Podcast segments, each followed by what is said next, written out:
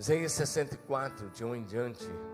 Texto diz: Ó, se fendesses o céu, se descesses, se os montes tremessem na tua presença, como quando o fogo inflama os gravetos, como quando faz ferver as águas, para fazeres notório o teu nome aos teus adversários, de sorte que as nações tremessem a tua presença. Quando fizeste coisas terríveis que não esperávamos, descestes, e os montes tremeram a tua presença. Porque desde a antiguidade não se ouviu, nem com os ouvidos se percebeu, nem com os olhos se viu um Deus além de ti, que trabalha para aqueles que nele espera. Sais ao encontro daquele que com alegria pratica a justiça, daquele que se lembra de ti nos teus caminhos, esse que tiraste porque pecamos, porque por muito tempo temos pecado e havemos de ser salvos. Mas todos nós somos como imundo, e todas as nossas justiças como trapo da imundícia, todos nós murchamos como a folha, e as nossas iniquidades como um vento nos arrebatam. Já ninguém há que invoque o teu nome, que se desperte e te detenha, porque esconde de nós o rosto e nos consome por causa das nossas iniquidades. Mas agora, ó Senhor, tu és o nosso Pai, nós somos o barro e tu o nosso oleiro, e todos nós obras das tuas mãos. Diga amém. Diga aleluia. Vamos à palavra? A palavra de hoje é céu na terra. Diga céu na terra. Diga de novo, céu na terra. Talvez você tenha uma imagem um pouco diferente do que é o céu. E quando eu digo céu na terra, eu não estou pensando na morada descendo até a terra, a morada de Deus e dos salvos. Eu estou, estou pensando na presença manifesta de Deus na terra. Diga aleluia. Porque onde Deus está é céu. Diga onde Deus está. É céu. Porque o céu é Deus e o Deus é céu. Amém? Ele habita no céu, mas onde Deus se manifesta é céu. Por exemplo, ah, só para recordar, Deus desce no Sinai, aquela pequena sarça começa a arder e não se consome. Moisés vai até lá para olhar por que, que aquele arbusto está incendiado e não se queima. E quando ele vai se aproximando, o Senhor fala do meio da sarça: Tira a sandália dos teus pés, porque você está pisando em terra santa. Onde Deus pisa é terra santa. Às vezes a gente vê gente dizendo: Eu vou para a terra santa, Israel. Deixa eu dizer Israel não é terra santa e nenhum lugar do mundo é terra santa, mas ao mesmo tempo, qualquer lugar da terra se torna terra santa quando Deus está presente naquele lugar. Então, se Deus descer aqui agora, isso aqui é céu. Amém? E se você pega Josué, Josué tá, entra na terra prometida, ele está lá em Gilgal, e quando ele está lá em Gilgal, na terra prometida, o anjo do Senhor, que é uma aparição pré-encarnada de Jesus Cristo aparece a ele e aí ele diz a mesma coisa: tire as sandálias dos seus pés, porque você está pisando em terra santa. Diga amém. Então Sinai era terra santa porque Deus estava lá, Israel era terra santa porque Deus estava lá. Diga amém. Então hoje quero meditar um pouco com você nesses próximos minutos sobre esse assunto. Porque como igreja do Senhor Jesus, o nosso destino é o céu. Mas enquanto esse dia não chega, a nossa missão é trazer e manifestar o céu na terra. Você pode dizer isso comigo? Levante sua mão bem alta. Diga assim: O meu destino é o céu. Mas enquanto esse dia não chega, a minha missão é trazer e manifestar o céu na terra. Fala para o seu vizinho: o seu destino é o céu. Mas enquanto esse dia não chegar, a sua missão é trazer e manifestar o céu na terra. Diga amém. Diga aleluia. Seu destino final será o céu. Mas a sua missão agora é trazer o céu na terra. E isso só é possível se tivermos vida de oração fervorosa, vida de adoração intensa, contínua. A nossa grande missão como igreja de Jesus Cristo enquanto nos reunirmos para adorar, seja na célula, seja num grupo de família, seja no culto coletivo, a nossa grande missão é atrair e manifestar a cultura, os princípios e os valores do céu. Essa é a nossa missão. O David até já começou a dizer aqui, quase que ele prega a minha palavra aqui, né? mas é que o Espírito é o mesmo. Mas o que que sobe ao céu? Um dia desses já falamos, o que que sobe ao céu? Na minha compreensão bíblica, o que, e, olhando para a Bíblia, o que está escrito na Bíblia, o que sobe ao céu são ofertas generosas, orações fervorosas, louvor e adoração em espírito e verdade. Diga comigo, quatro coisas que sobem ao céu. Fala bonito, diga. Ofertas generosas, orações fervorosas, adoração e louvor em espírito e em verdade. E a promessa de Deus é que se o seu dízimo e a sua oferta generosa subir ao céu, Ele abre a janela do céu e derrama sobre a sua vida e sobre a sua casa uma bênção infinitamente maior do que aquilo que você está pedindo ou pensando. Diga amém. O objetivo do culto, estamos em um culto. O objetivo do culto de adoração não é outro a não ser atrair a presença manifesta de Deus no meio da igreja. Nós não fazemos culto por causa de outra coisa. O culto não é por minha causa, não é porque somos de uma igreja batista. O culto tem um único objetivo: atrair e manifestar a presença de Deus no meio da igreja. Diga aleluia. E se o culto não atrair a presença de Deus, não é culto. Eu ando pelo Brasil, pelo mundo, eu tenho pregado tanto. E eu, fiquei sem viajar praticamente para pregar os três primeiros meses desse, mês, desse ano. Mas nesses últimos dois meses eu preguei já em tantos lugares.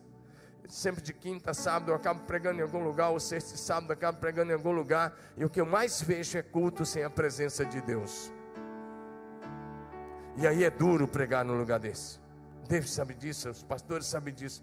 Como é que você vai pregar num lugar onde a presença de Deus não é desejada?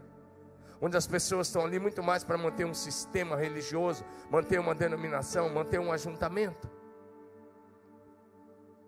E se você nunca viu isso, você vai ver o dia que você viajar dessa igreja para outro lugar, presta atenção, você vai ter presença de Deus. Toma bastante cuidado. Agora eu quero dizer uma coisa, para começar essa conversa, então, o culto não é para você. Nós não estamos fazendo aqui para te agradar, para alimentar teu ego. Nós estamos fazendo aqui ó, apontando verticalmente para o trono do universo, onde Deus está assentado. O culto é para exaltar aquele que se assenta no trono do céu.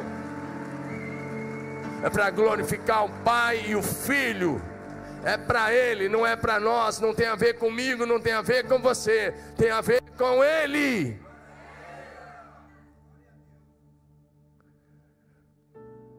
Lá na minha cidadezinha onde eu me converti, às vezes eu ia passando para minha igreja, eu escutava um pessoal de uma igreja bem pentecostal cantar uma musiquinha assim que vocês vão relembrar aí, né? É, o culto hoje vai ser maravilhoso, porque Jesus vai derramar o seu poder. Meu Deus, eu me lembrei disso ontem e hoje de manhã, mas sempre com esse negócio na cabeça. E eu quero dizer, o culto hoje vai ser maravilhoso, porque Jesus vai derramar o seu poder. Eu não tenho dúvida sobre isso.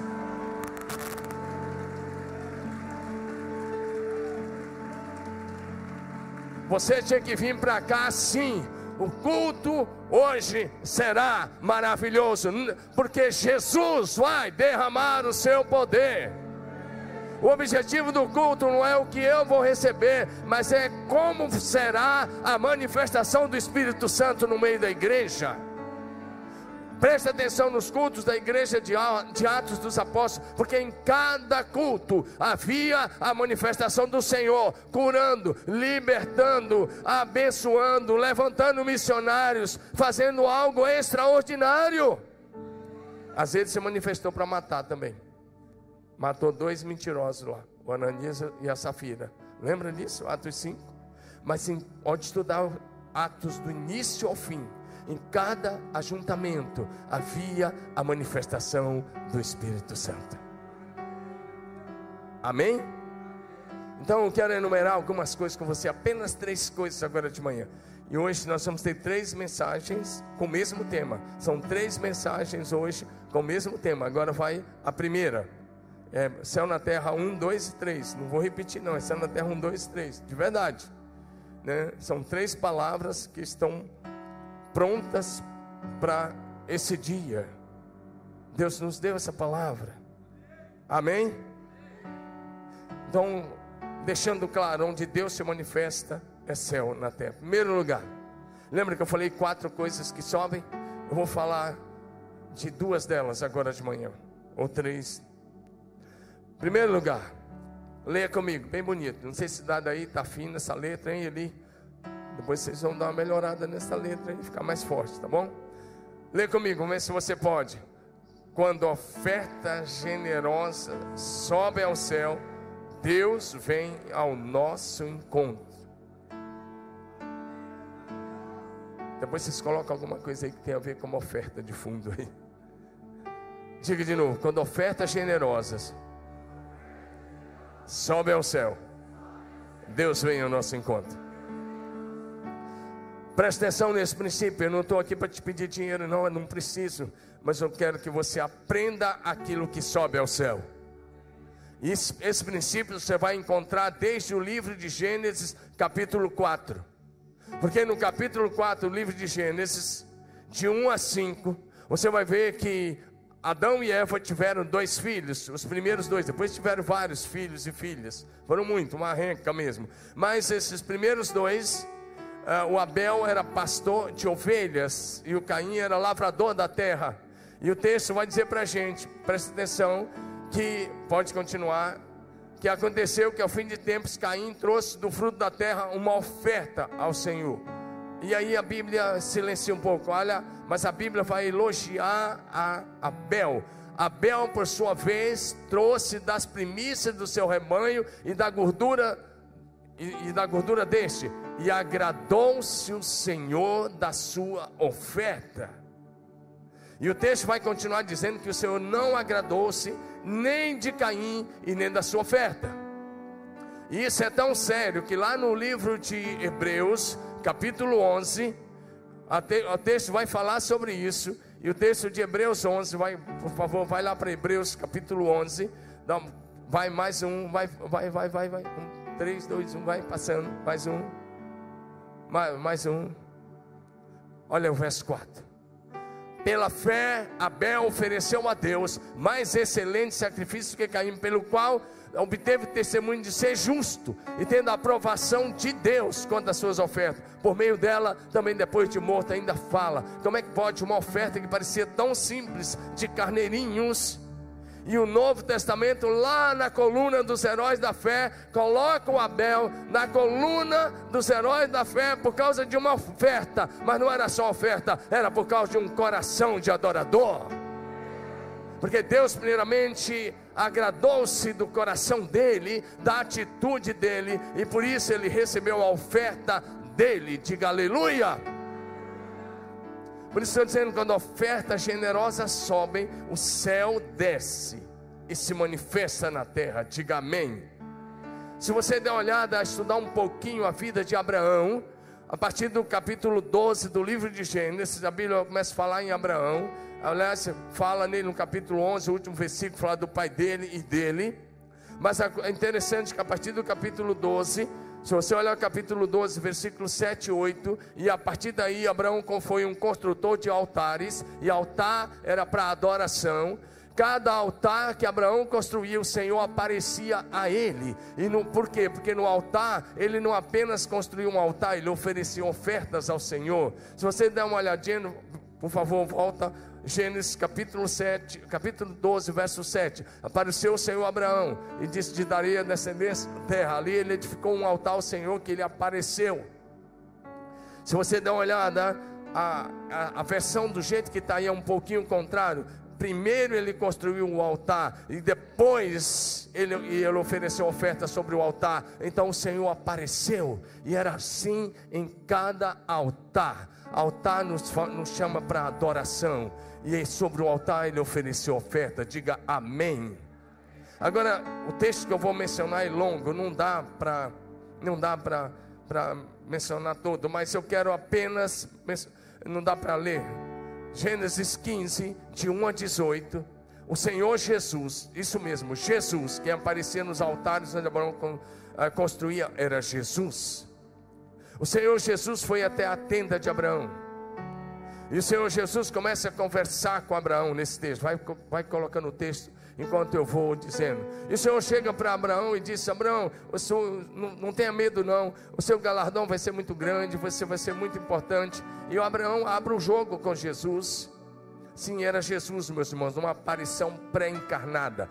Isso é teofania, aparição pré-encarnada de Jesus. E o próprio Jesus mencionou isso lá em João 8, está registrado. Quando Jesus disse a Abraão: Queria muito ver o meu dia, viu e ficou muito feliz, ficou muito alegre.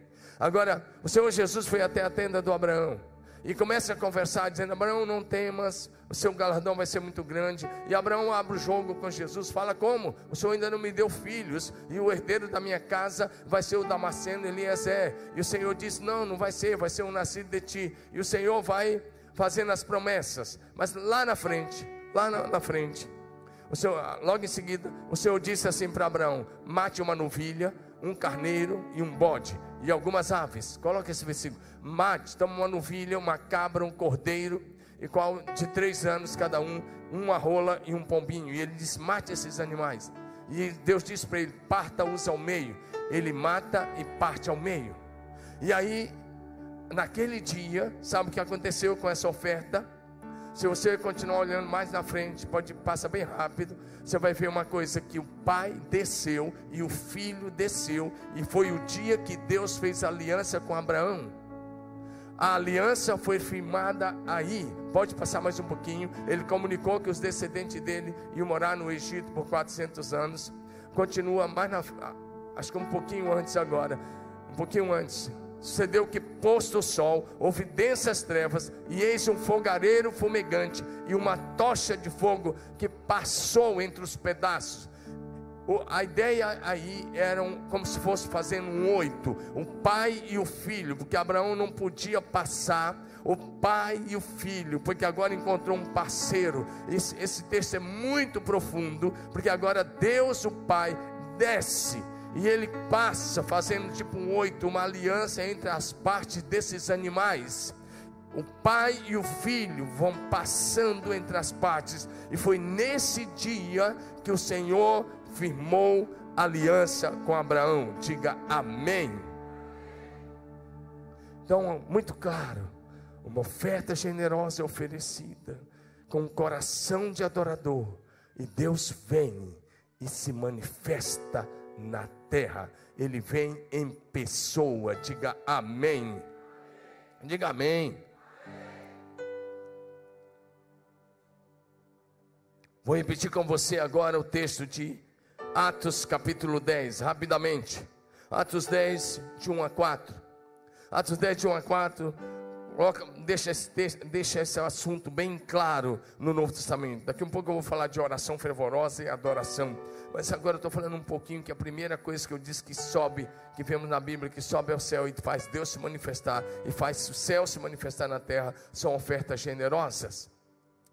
O texto diz em Atos 10, de 1 a 4: Morava em Cesareia um homem de nome Cornélio, e aí ele era um italiano. Quantos estão aqui são descendentes de italiano? Levanta a mão. Levanta. Olha aí. Tira a sua cidadania, que você vai poder andar por toda a Europa. Amém? Ué, você não é italiana, não?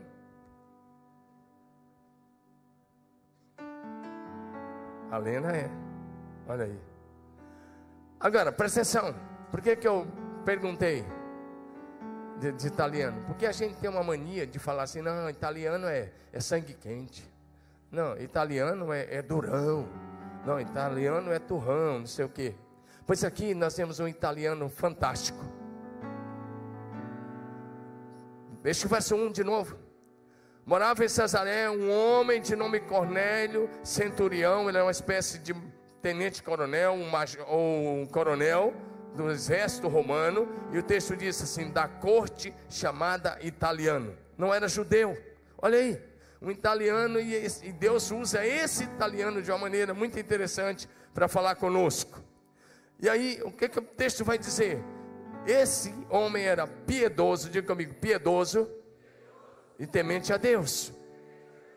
Olha, mas não era só ele, só assim, piedoso e temente a Deus com toda a sua família. Piedoso e temente a Deus com toda a sua casa, nessa versão. E aí, quando você lê esmolas, não é esmola. É que, deixa eu abrir um parênteses, no Brasil nós temos um problema com o português. Uma é dependendo dos tradutores o que eles escolheram colocar, e a outra é a influência que às vezes a nossa sociedade bíblica sofre de determinada organização que injeta dinheiro e diz o que, que tem como tem que sair alguns textos. A ideia desse texto não é esmola, a ideia é ele era piedoso e temente a Deus e ele era um homem que fazia ofertas generosas continuamente. Diga amém. Diga comigo, oferta generosa. Diga continuamente. E aí o texto continua. Ele tem uma visão às três horas da tarde. Ele tem uma visão. E nessa visão, um anjo do Senhor, Deus mandou um anjo na casa do Cornélio. O anjo se aproxima dele e diz: Cornélio, e este, fixando nele os olhos, ficou com medo, temor, perguntou: O que é, Senhor? E o anjo lhe disse: O que que subiu? Lê comigo, igreja. O que que, vamos ler a palavra do anjo do Senhor a Cornélio. E o anjo lhe disse: Toda a igreja, as tuas.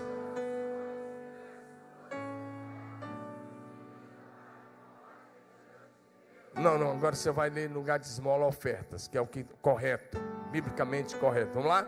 Bem forte as tuas orações.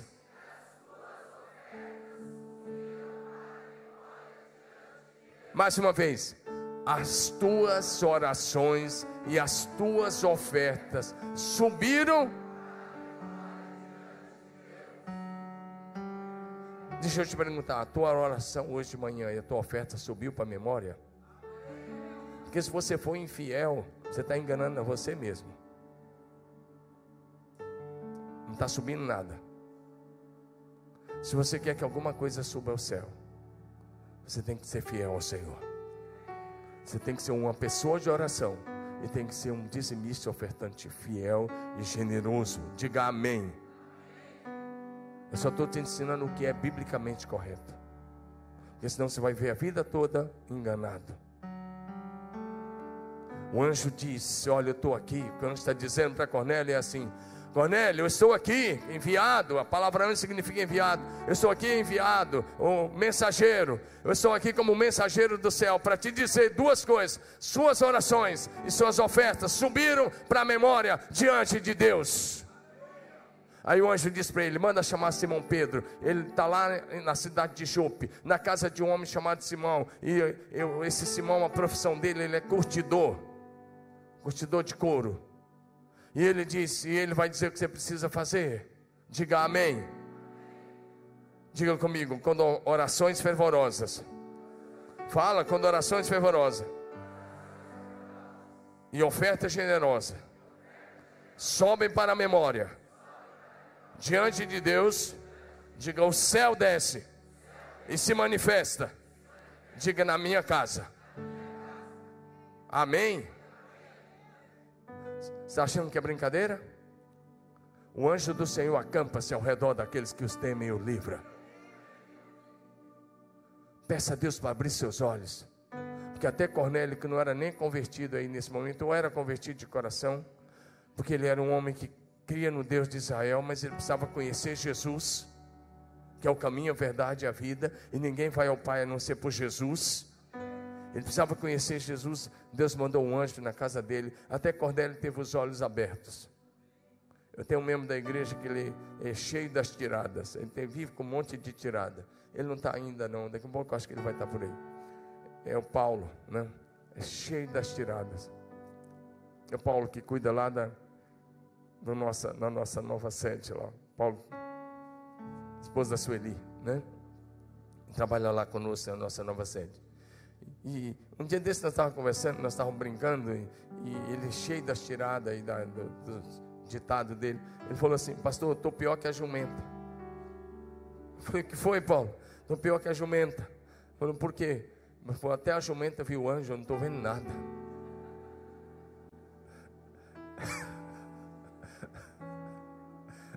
Essa coisa do Paulo. Mas tem uma certa razão, meu amigo. Se você ficar só na TV, você não vai ver nada.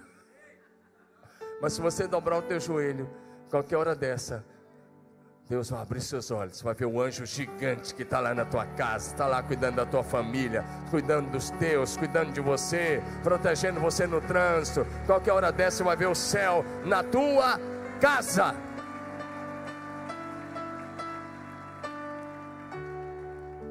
Deixa eu dizer uma coisa: os magos do Oriente, interessante, os magos vieram lá da Babilônia antiga, os magos do Oriente fizeram uma longa viagem para adorar os caras viajaram pelo menos 700 quilômetros, ou mais, talvez mil quilômetros, ou 1.400, dependendo do lugar. Se eles saíram da região de U dos caldeus, 1.400 quilômetros, eles viajaram de camelo ou de jumento, cavalo, eu não sei. Eu sei que eles viajaram até Israel para fazer duas coisas: um culto de adoração e ofertar ao Senhor.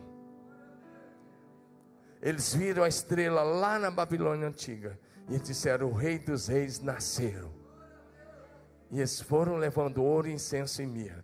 Vamos ver Mateus 2, verso 1 e 2. Tendo Jesus nascido em Belém da Judéia, nos dias do rei Herodes, eis que vieram os magos do Oriente a Jerusalém e perguntavam: Onde está o recém-nascido rei dos judeus? Olha, porque vimos a sua estrela no Oriente e viemos para adorá-lo.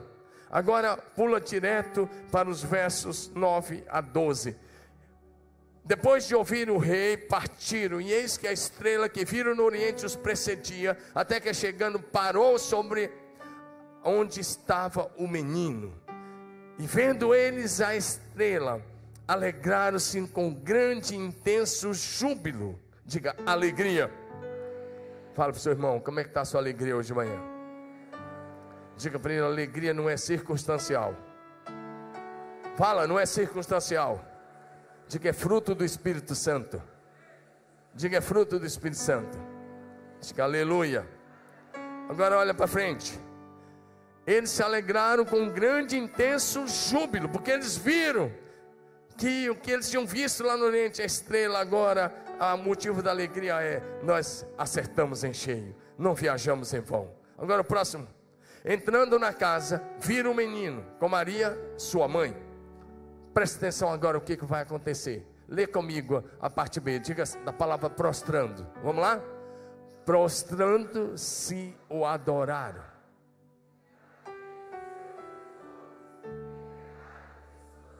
Só um pouquinho. De novo, toda a igreja, vamos lá? Prostrando se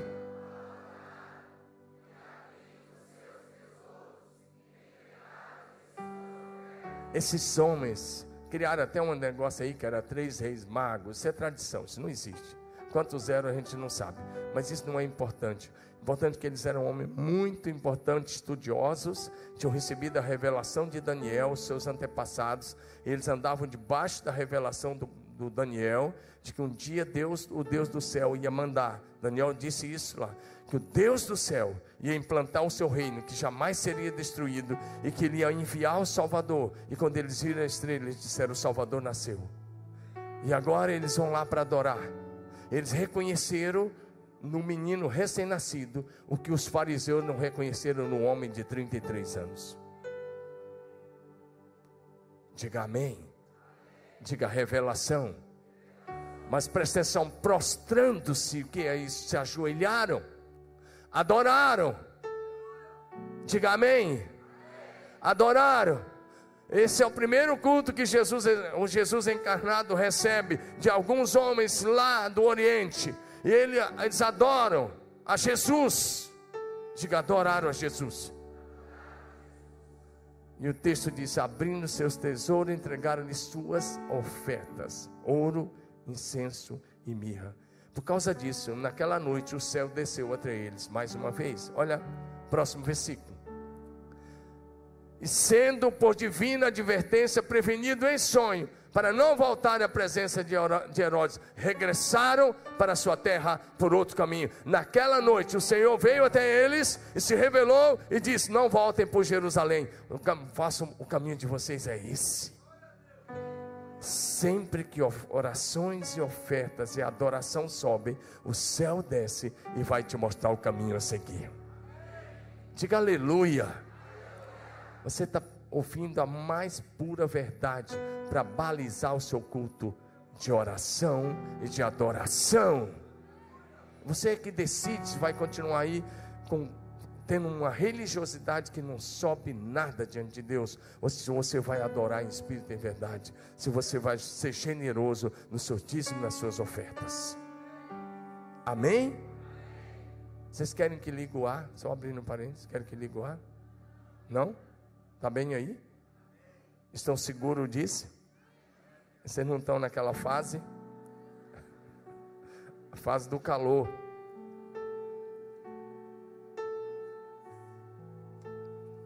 Estou brincando. Segundo lugar. Agora vamos falar um pouco de oração. Vem comigo, vamos lá? Toda a igreja, juntos?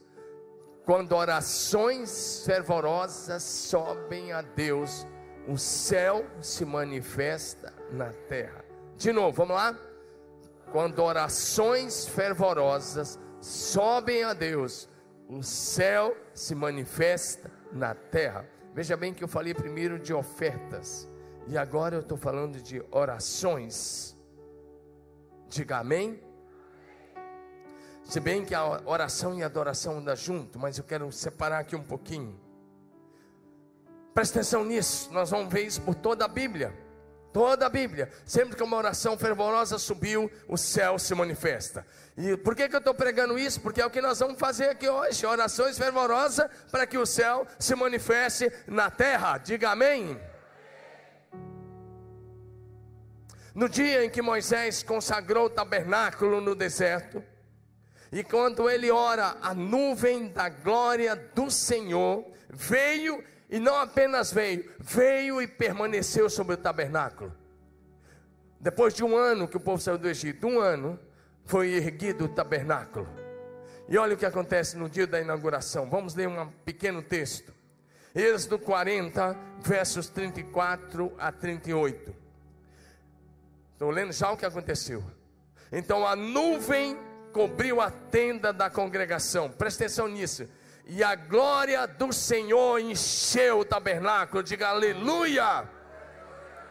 Olha o que Deus vai dizer: Moisés não podia entrar na tenda da congregação, porque a nuvem permanecia sobre ela, e a glória do Senhor enchia o tabernáculo.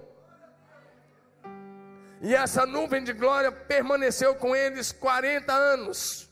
Foi essa nuvem que desceu sobre o tabernáculo, que os guiava. A nuvem que cobriu o arraial era outra, mas essa é uma nuvem da glória. Essa é a presença manifesta de Deus no meio do povo. E se você olhar o que, que teve nos versos anteriores, teve oração e oferta. Milhares de animais foram oferecidos. Mais uma vez o princípio, quando orações fervorosas e ofertas generosas são oferecidas a Deus, e sobe para a memória, o céu desce. Nesse caso, nem Moisés podia entrar na tenda naqueles momentos, porque a glória era tão densa que se alguém se aproximasse, cairia no chão. Diga amém. Diga amém. Sabe, alguns dias nós já vivemos isso aqui, talvez você não tenha visto. Mas eu lembro de uns dias, algum tempo atrás, acho que ano passado, que nós estávamos aqui em cima do palco. E nós estávamos, a equipe de louvor estava ministrando. E de repente, a equipe toda começou a cair aqui. E ninguém estava orando por eles. E de repente a equipe toda parou, e nós subimos, ministramos um pouquinho. E depois eu perguntei para a Grazi, a Graziela, Grazi, o que aconteceu que vocês caíram assim? E muita gente caiu em todo o auditório, várias pessoas. Eu sei que se, se você não for espiritual, você já vai julgar e falar: ah, que é isso, precisa disso. É que você é apenas um religioso, se você pensar assim. Você precisa, na verdade, se converter. Entender que coisas espirituais não se explicam pela razão. E eu perguntei, Graça, o que aconteceu, filha? Eu gosto muito da Graça. Sempre eu gosto muito de todo mundo que ministra aqui e de você também. Eu amo você com todo o meu coração. Por isso que eu estou te ensinando a verdade. Sabe o que aconteceu? Falei, Graça, filha. O que aconteceu? Ela falou, pastor, você não está entendendo. A nuvem da glória de Deus entrou nesse lugar. Ela falou, ela começou alto lá em cima e foi baixando, e foi baixando. Ela falou, quando a nuvem chegou no nível do povo, eu não aguentei, então nós caímos aqui.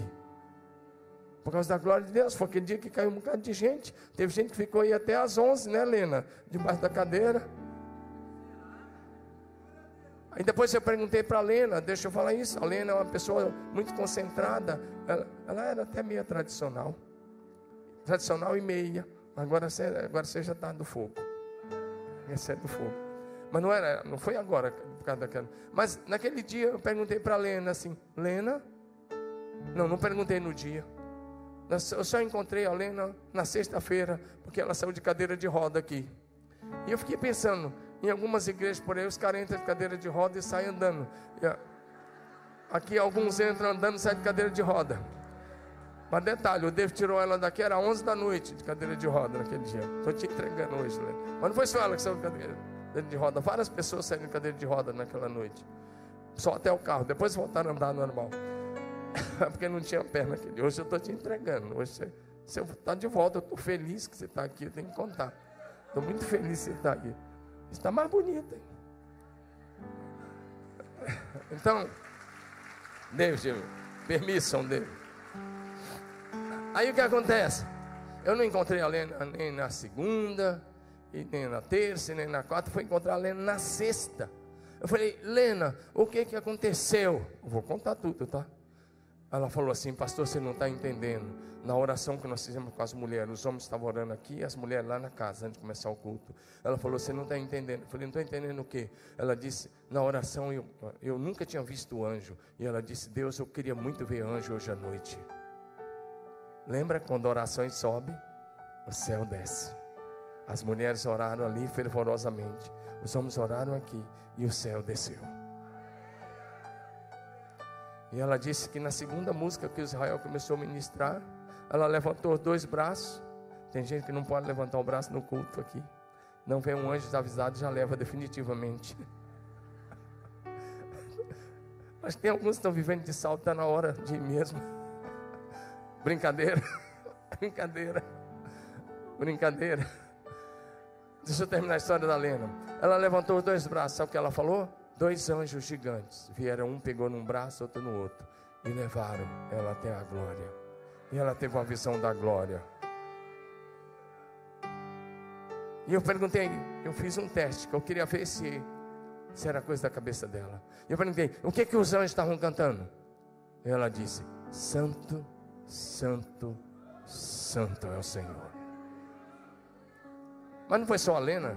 Naquele dia, quando algumas pessoas desceram aqui no final, algumas pessoas começaram a falar com a minha esposa e começaram a falar comigo. Você não está entendendo. Tinha tanto anjo aqui como tinha gente no auditório. Eu estou contando isso porque às vezes a gente lê a história da Bíblia e a gente fala assim: está tão distante de nós. Não, já aconteceu aqui várias vezes. E não vai ser diferente hoje. Estou afirmando, não vai ser diferente hoje. É uma afirmação. Diga amém. Quando Moisés se inaugura ele ora, e ofertas subiram, e a oração subiu, o céu desceu. Lá no deserto, diga aleluia.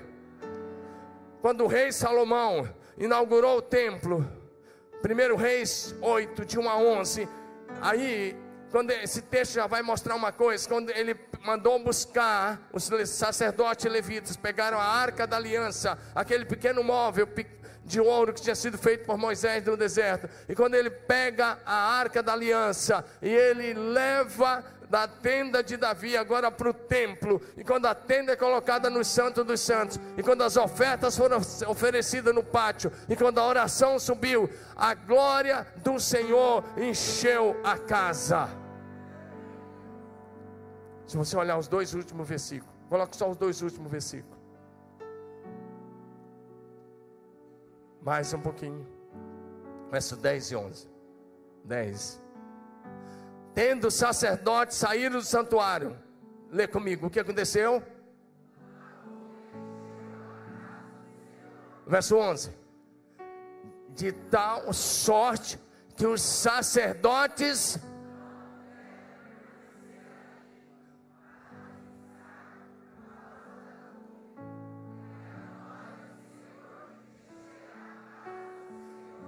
Presta atenção nisso. Quando eles colocaram a arca lá dentro, quando eles oraram, quando eles ofereceram oferta, a nuvem da glória do Senhor desceu. E os sacerdotes não puderam ficar em pé para ministrar. Então isso já aconteceu lá atrás. Então, se você vê alguém caindo um momento, é porque o corpo humano é tão frágil que quando tem um pequeno toque da glória do Senhor, a gente simplesmente não resiste. Então, para de ser cético, para de ser incrédulo, para de julgar se alguém cair e começa a se lançar e mergulhar na presença manifesta de Deus.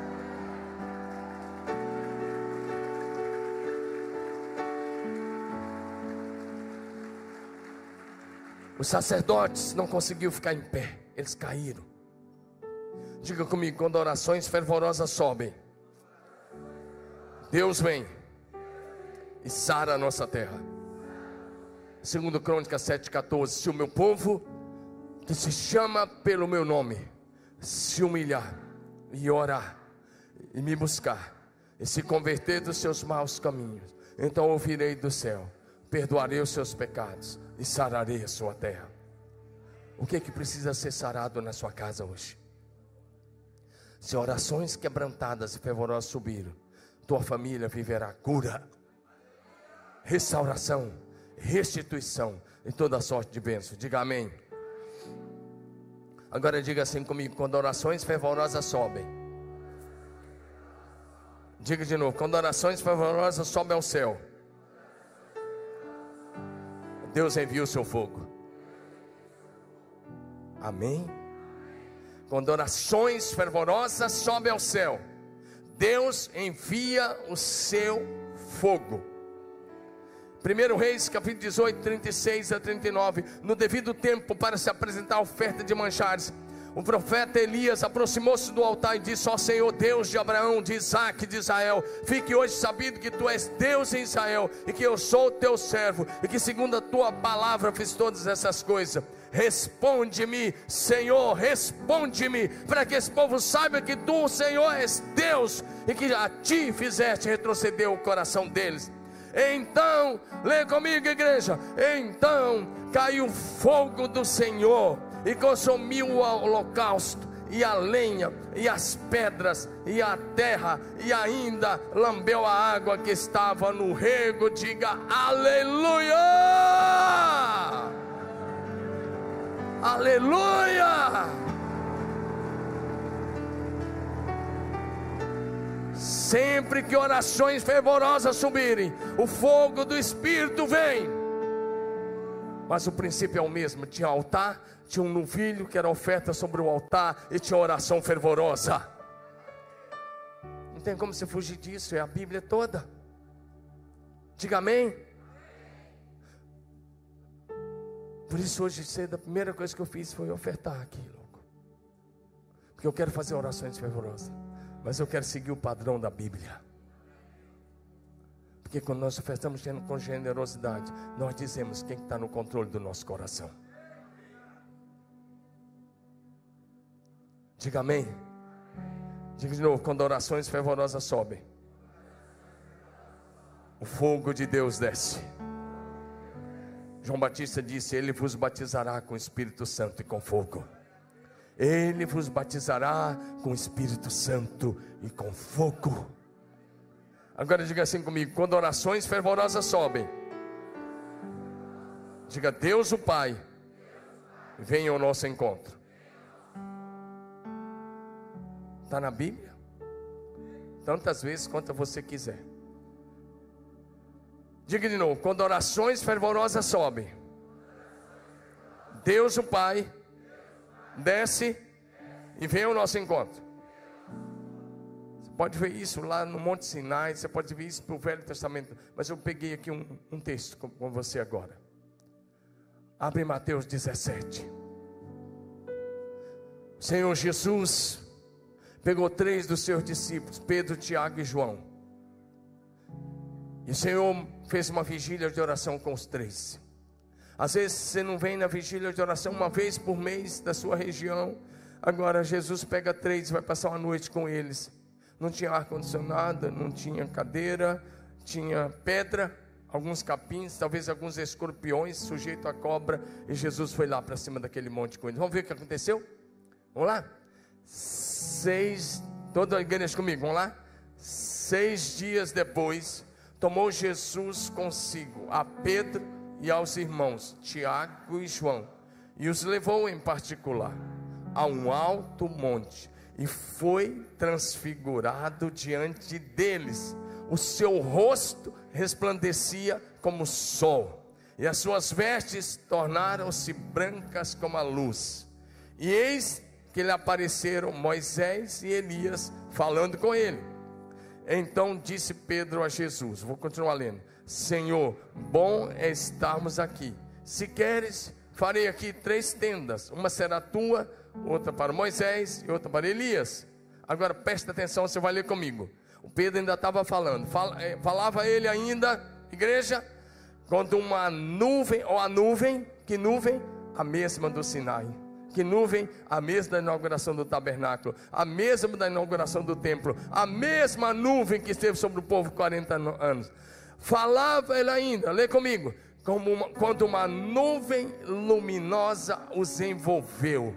E eis vindo da nuvem uma voz que dizia: Este é o meu filho amado, em quem me comprazo, a ele ouvir. Ouvindo os discípulos,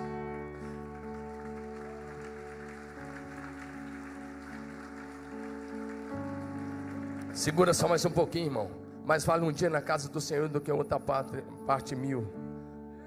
Segura só mais um pouquinho. Recebe essa palavra. Ela é uma palavra do, do coração de Deus para o seu coração agora de manhã. Nada é mais importante que você receber essa palavra. Eu quero agora é, falar uma coisinha para você, sabe? Lembra de uma coisa? Quem foi que foi embora primeiro da ceia? O banquete do Senhor está aqui. Quem foi que saiu primeiro da ceia? Vocês que falaram. Quem foi embora primeiro da ceia foi o Judas. Então, cuidado, hein? Estou brincando com você, mas se quiser pode levar a sério. Eu não ligo não. Você não precisa concordar comigo, você precisa concordar com Deus. Você tem todo o direito de até de não gostar de mim, mas de ouvir a palavra de Deus, receber a verdade, é um dever seu se você ama Jesus. Presta atenção no texto. Ouvindo os discípulos, o que aconteceu com eles? Ah, os discípulos também caíram, não foram só os sacerdotes. Quantos já pecaram porque viram alguém caindo e falaram: será se é de Deus ou é do diabo? Ouvindo os discípulos caíram. E para eles se levantarem, caíram. Jesus tocou neles, aproximando-se deles, Jesus tocou neles e disse o que? Erguei-vos, é o que, que ele está dizendo? Levantem-se, não tenho medo. O que está acontecendo aqui, meu irmão? Uma vigília de oração com quatro pessoas, Jesus e três discípulos. Mas naquela, naquele monte teve oração fervorosa. O céu se manifestou em várias formas. Primeiro, o rosto de Jesus brilhava como sol ao meio-dia. Hoje está um céu bonito. A hora que eu saí de casa, olhei, não tinha uma nuvem. Devia. Quando a Bíblia diz que o rosto de Jesus brilha como o sol na sua força, quando o céu está céu de brigadeiro e aquele sol forte brilhando, você não consegue ficar orando, olhando para o céu, para o sol por muito tempo. É assim o rosto de Jesus. Diga aleluia um autor antigo escreveu uma canção que no meio ele diz assim: Não creio, não creio num Cristo vencido, cheio de amargura, semblante de dor. Talvez o Cristo de algumas pessoas é um Cristo vencido, com rosto de dor, de sofrimento. Nós não, ele passou por tudo isso, mas o rosto do nosso Jesus brilha como o sol ao meio-dia.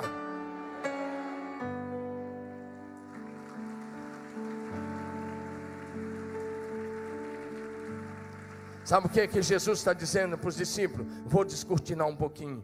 Vou te mostrar, vou mostrar para vocês três como vai ser na eternidade.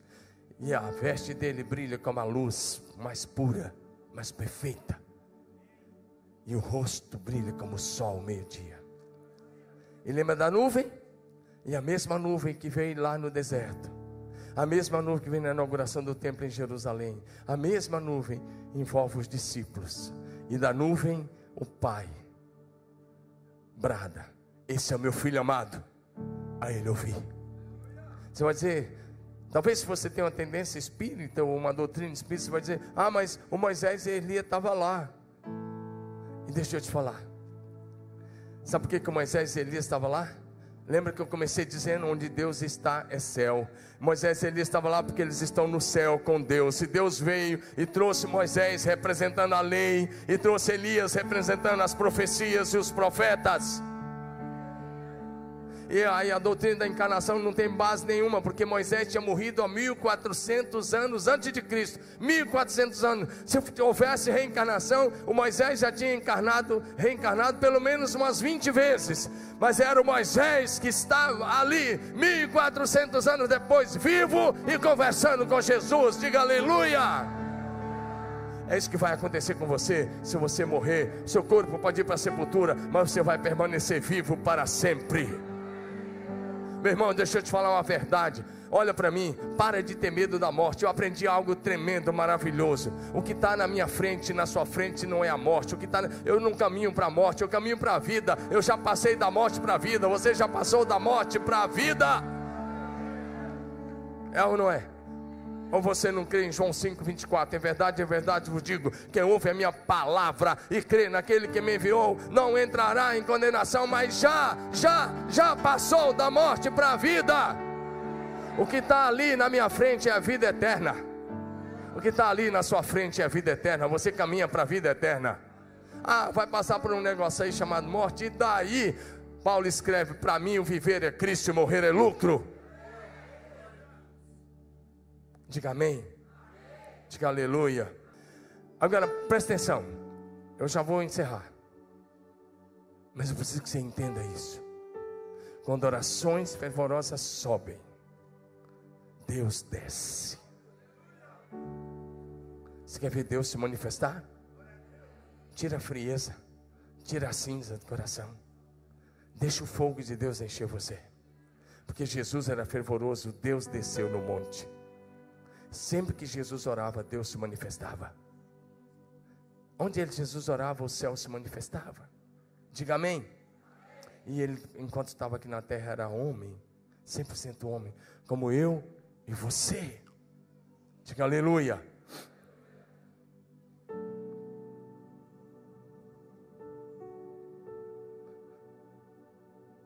Por último, quando a igreja ora em unidade, Diga comigo, quando a igreja ora em unidade, o céu se manifesta. Ah, tá diferente. Quando, diga assim comigo, quando a igreja ora em unidade, o Senhor derrama o Espírito Santo. Sempre que a igreja orar em união e unidade, Deus vai derramar do Espírito Santo. Diga amém. Sempre que a igreja se reunir e orar em unidade, Deus vai derramar do Espírito. Se você olhar, Atos 1,15 diz que o grupo que ficou em Jerusalém era cerca de 120 irmãos. que estavam no cenáculo orando sobre a liderança de Pedro. E aí, quando você chega no capítulo 2, de 1 a 4, eles estavam todos reunidos no mesmo lugar. E era um dia como esse. Hoje é dia de Pentecostes, meu irmão. Sei se você sabe. Hoje no calendário bíblico é dia de Pentecostes.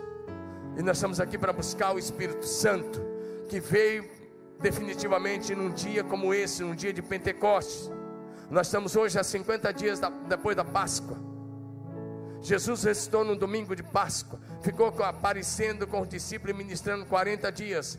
Com, no, no quadragésimo dia, Jesus subiu. E quando Jesus subiu, dez dias depois, no dia de Pentecostes, ele enviou o Espírito Santo. Nós fizemos uma jornada de oração do dia de Pentecostes até hoje. E nós estamos aqui hoje porque é dia de Pentecostes para buscar a pessoa linda, maravilhosa, amada, gloriosa do Espírito Santo.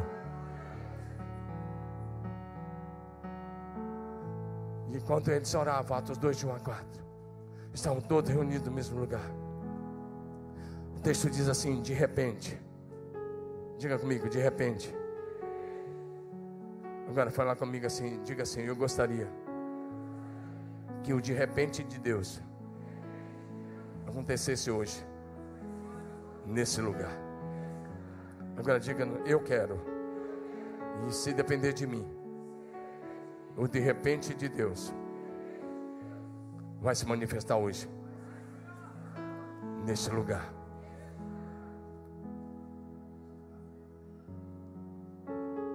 Lembra do Isaías 64? Ó, oh, se fendesses os céus e descesses. Aqui Deus abriu o céu e desceu. Porque tinha um grupo de 120 orando em unidade. Diga amém. Foram vistas línguas como que de fogo. Pousou uma sobre cada um deles. Todos foram cheios do Espírito Santo. E começaram a falar em outras línguas, conforme o Espírito Santo os concedia que falasse. E hoje, agora, pode ser o seu dia, o seu momento. Porque a oração da igreja em unidade é poderosa e eficaz para atrair a manifestação do céu na terra. Em Atos capítulo 4, e eu encerro aí. Em Atos 4, de 23 em diante, nós temos uma oração fervorosa. Os apóstolos tinham sido presos, e eles saem da prisão, vão para a igreja, e eles falam com a igreja o que tinha acontecido, as ameaças. E eles começam a orar, uma oração que não tem um eu, uma oração que gira, gira, gira diante do trono, diante do trono, diante do trono, dizendo: Tu, Senhor, Tu, Senhor, que fizeste o céu, a terra, o mar e tudo que neles há. E eles dizem: Olha, nós estamos sendo perseguidos, mas eles não pedem para o Senhor os livrar da perseguição. Eles o que eles pediram: Senhor, concede poder, concede poder ao teu povo, Senhor,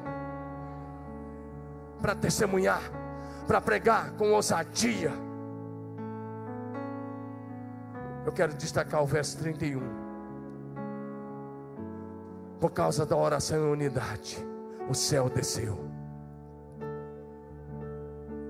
Verso 31. Tendo eles orado, tremeu o lugar em que eles estavam reunidos. Diga assim: todos. Fala todos, todos vocês, diga todos foram cheios do Espírito Santo. Não para ficar fluindo no dom em casa, não, para anunciar com intrepidez e ousadia a mensagem do Evangelho. Lê comigo, igreja, vamos lá? Todos juntos. Diga assim: todos. Agora diga assim: tendo eles orado, tremeu o lugar onde estavam reunidos Agora diga assim: todos ficaram cheios do Espírito Santo. Vira para o seu vizinho de cadeira e fala: é, para você hoje. Diga todos, inclui você. Inclui a mim e a você. Diga: Deus não tem filhos prediletos. Deus quer encher você hoje. A questão é: você quer? Você quer? Você quer? Lá na casa de Cornélio já foi lido que hoje de manhã, enquanto Pedro falava, o céu se abriu e o Espírito Santo desceu. Eu estou aqui hoje para te dizer que essa é a hora, esse é o momento. Mas você precisa ter sede, você precisa querer. Essa é a hora de você dizer sim, Espírito Santo, eu quero isso. Eu quero o céu na minha casa. Talvez a tua casa está parecendo mais um pedaço do inferno do que uma manifestação do céu. Você pode viver o céu na sua casa. Você pode viver o que Cornélio viveu, que me impressiona em Atos 10, de 44 a 48. É que enquanto Pedro falava, o céu desceu na casa daquele italiano chamado Cornélio, e todos, todos, todos na casa de Cornélio, todos, todos, todos, todos na casa de Cornélio foram cheios do Espírito Santo. Todos foram batizados com o Espírito Santo e com poder. Todos na casa de Cornélio. A tua família já é toda batizada com o Espírito Santo, meu irmão. A tua família já toda, toda já flui nos dons do Espírito Santo. Tem gente na tua casa que precisa ser salvo. Então é hora de você vir aqui e clamar para que todos da tua família sejam batizados com o Espírito Santo e com fogo. Ei, meu irmão, é para você essa palavra, é para você, minha irmã, em nome de Jesus. Para que o que aconteceu na casa de Cornélio possa acontecer na sua casa. Essa é a sua hora, esse é o seu momento. Em nome de Jesus, é a hora de você responder e honrar o Espírito Santo. Ei, sai da frieza agora, em nome de Jesus. Vem para o poder do Espírito agora. A minha missão é pregar a palavra, é apresentar a verdade. A sua, a sua responsabilidade é responder ao Espírito Santo. Eu apenas ministro, você responde. Eu apenas ensino, você responde. Eu sou apenas uma voz dizendo: é assim que Deus fez, foi assim que Deus fez, é assim que Deus quer fazer hoje. É assim que Deus fazer, quer fazer hoje. Jesus Cristo é o mesmo ontem, hoje e eternamente.